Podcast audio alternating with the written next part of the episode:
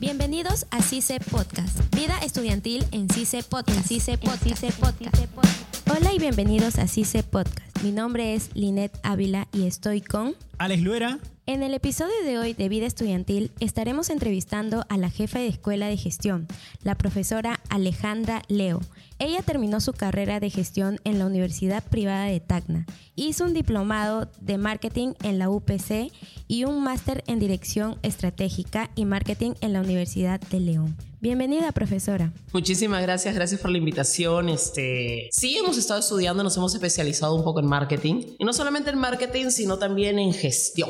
Así que estamos aquí eh, más que nada para aportar un poco para resolver algunas dudas en cuanto por qué estudiar con nosotros y más las carreras de gestión, ¿no? Algunos me dicen que llevan demasiados números y, y es verdad. no te lo voy a negar. Y es verdad, ¿por qué? Porque todas las cosas nosotros las tenemos que medir. Como te digo, cifras, datos y hechos. Es algo que yo siempre recalco. Cifras eh, que nosotros debemos cuantificar. Tú puedes tener la mejor idea de negocio, el mejor producto, pero si no lo llevas a la parte numérica y no consigues quien lo financie, pues no, no tienes nada. Y necesitas siempre medir lo que estás haciendo, cada una de las acciones y ver qué resultados tiene. Profesora, ¿y a usted qué le motivó a estudiar esta carrera? Mira, te soy franca, yo quería estudiar comunicación, ¿ya? en verdad, en verdad, mira, se lo digo en serio, yo quería estudiar comunicación, pero, este, bueno, yo, yo, yo vivía en Tacna y, y, la carrera como que no era rentable. Yo en esa época trabajaba en radio, este, hacía mis pininos en la radio, entonces vi, y bueno, por notas, este, tenía dos opciones, ingeniería comercial o medicina. Cuando me enteré cuántos años era medicina, dije, no, me voy a ingeniería comercial.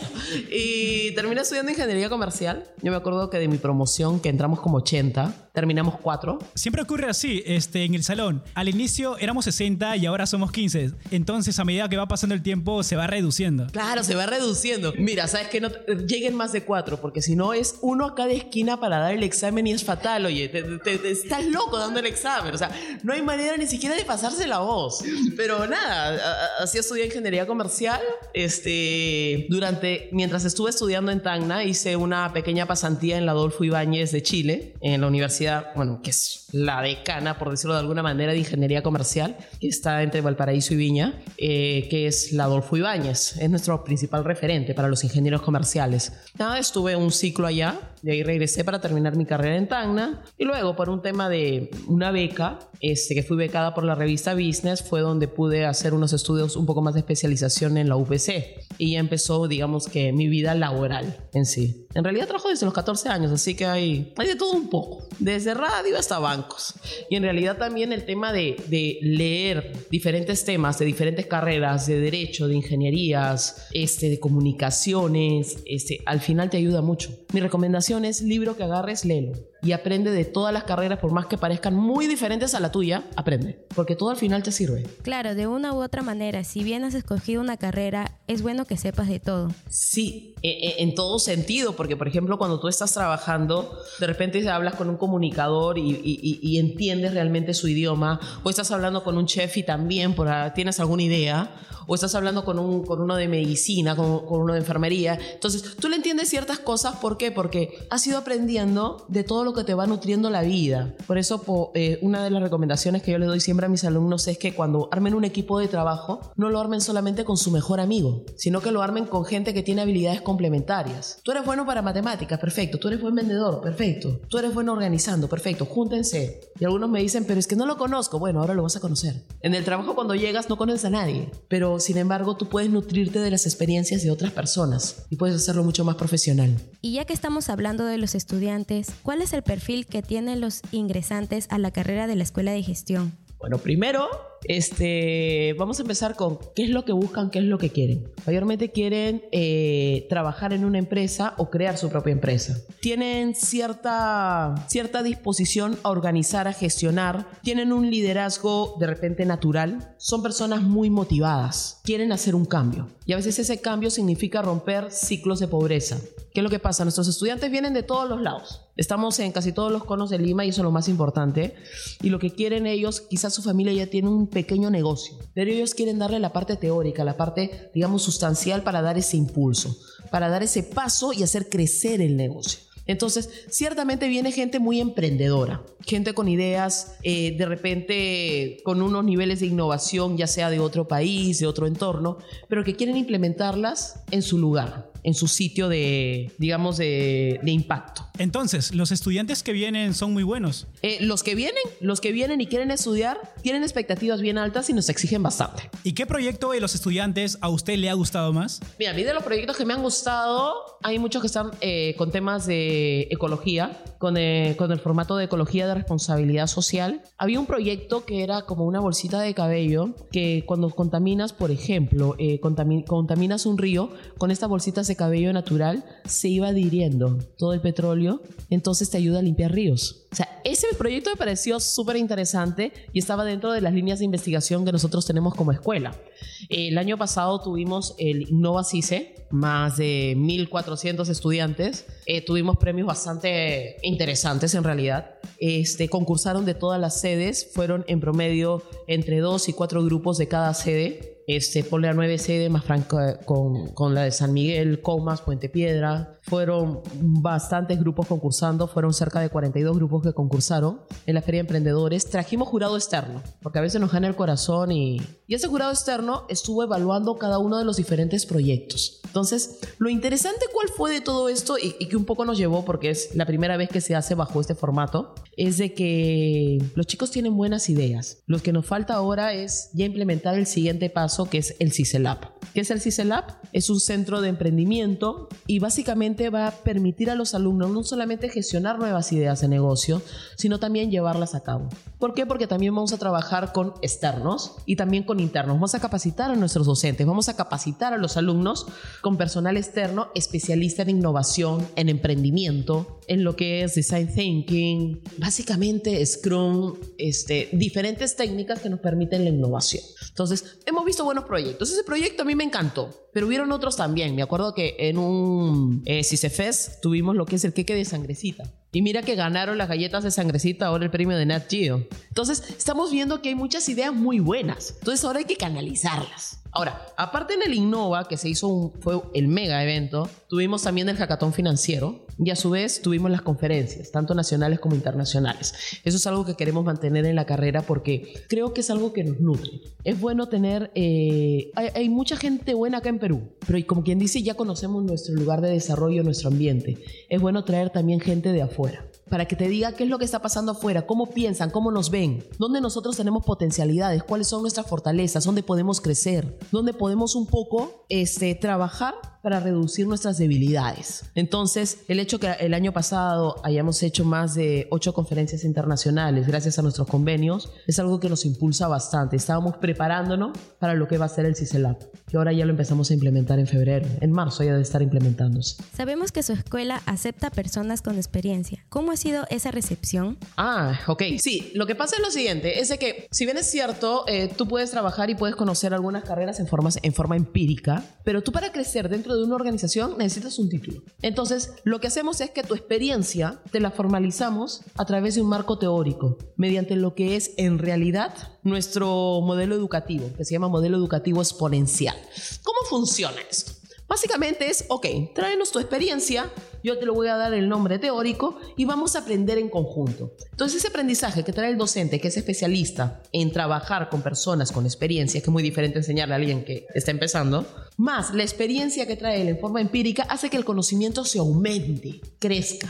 Entonces, hay una capacitación muy interesante y una interacción muy interesante entre el alumno y el docente. Y este modelo exponencial también se está dando en cada uno, en, también en nuestro ciclo, digamos, regular, ¿no? Profesora, ¿cuáles son las carreras que ofrece su escuela? A ver, tenemos Administración de Empresas, que es una de las carreras que tiene bastante acogida. Esta carrera es, en realidad, es, yo creo que es una de las carreras bandera. Tenemos más de 2.000 tantos estudiantes ahí. Y lo más interesante es que es una carrera que se va renovando. Es una carrera que hoy en día, ya en este ciclo, estamos implementando una malla curricular mucho más fuerte, más sólida. Hemos ingresado simuladores. Hoy en día estamos trabajando con MixPro en primer ciclo en Fundamentos de Marketing. Brand Pro, que es fortalecimiento de marca. Utilizan Concar también en lo que es contabilidad aplicada y, van a, empezar a, ingresar otros eh, simuladores Entonces la forma de aprendizaje ha cambiado. No solamente en la parte teórica, sino también la parte práctica. Y el administrador de empresas es una persona que está en la capacidad de poder tomar decisiones, sugerir, de presentar propuestas, de agregar valor a la empresa y ser más que todo este gestionador, esta persona que gestiona y saca lo mejor de cada uno de los individuos de la organización para que dé su máximo esfuerzo. Ese es el administrador de empresas. Ahora, ¿qué otra carrera hay? Tenemos marketing. Y marketing está entrando ahora con algo muy interesante. Tenemos un convenio con Arellano donde van a poder utilizar Mercadata. ¿Qué es Mercadata? Mercadat es la base de datos de todas las investigaciones de mercados. ¿Para qué? Para que cuando los chicos puedan presentar un proyecto tengan una base de datos que puedan utilizar. Por ejemplo, no sé, el consumidor de Miraflores entre los 13 y 14 años prefiere tal producto. ¿Dónde está validado? Acá está la investigación de mercados. Entonces puede direccionar los esfuerzos para ver ciertas tendencias, ciertos perfiles. Entonces tu producto eh, está, va a estar direccionado exactamente al target al cual tú quieres llegar. ¿Por qué? Porque los perfiles tú ya los vas a conocer. Lo más importante es que la persona viva su carrera y que no solamente tenga parte teórica, sino parte práctica. Hay un efecto dominó que ya el año pasado que estuve, 2018, ante año pasado que estuve haciendo una pasantía en México, lo vi allá y que ya está llegando muy fuerte a Perú, es que tenemos muchos gerentes, tenemos muchos universitarios que nos dicen qué hacer, que gestionan, pero no tenemos quien mueva la tuerca. Y hoy en día tenemos un déficit muy grande de técnicos, de profesionales técnicos, personas que sepan exactamente mover la tuerca en el momento preciso y en el lugar indicado. Entonces, el profesional técnico justo entra en ese espacio. Entonces vemos que las carreras que nosotros estamos ofreciendo como institutos y en el cual está la Escuela de Gestión y Negocios son carreras que tienen un potencial de crecimiento y un potencial laboral increíble. Ahora, te comento, hay una escuela que se ha agregado a gestión. Secretariado Ejecutivo, que ahora le estamos, este, le estamos dando toda una óptica, toda una óptica completa en lo que son este, las co-curriculares y vamos a volverlo mucho un poquitito, vamos a darle una óptica de gestión sin perder el encanto de lo que es secretariado. Esas son las carreras de gestión y negocios. Con respecto a la nueva carrera de administración logística, ¿por qué decidieron apostar por ella? ¿Qué? ¿Por qué apostamos por ella? Por el crecimiento que tiene. O sea, estamos viendo la necesidad eh, administradores logísticos, no solamente a nivel profesional, sino a nivel técnico. Yo te lo digo, tenemos administradores de empresas ya titulados que están estudiando administración logística. ¿Por qué? Porque no tienen la especialidad o, van a estudiar un diplomado o van a estudiar una maestría, pero no tienen esa especialidad que tienes en logística. Tenemos un mercado muy grande que está creciendo hoy en día. No solamente lo tenemos en el Callao, sino también lo tenemos en Villa El Salvador y en otros puntos de desarrollo donde la gente está armando empresa. Y cuando tú armas empresas, tú tienes que llevar un control exacto de lo que, de lo que tienes en tu empresa. Y ahí entra el administrador logístico, manejo de almacenes, manejo de stock, el hecho de que poder cuantificar, ordenar, distribuir adecuadamente cada uno de los de las materias primas e insumos desde que lo adquieres hasta que se vende. Y ese recorrido completo lo cuantifica, lo materializa y lo organiza dentro de una organización, valga la redundancia, el administrador logístico. Entonces, es una nueva propuesta. Y es una propuesta que ha tenido una aceptación muy grande. Ahora, te cuento algo interesante. ¿Quién nos ayudó a hacer esos sílabos? Pero también tienen que ser especialistas. Mira, quien, quien nos ayudó con esos sílabos fue el señor Miguel Bocio. Él es el presidente de la Asociación de Empresarios Logísticos del Perú.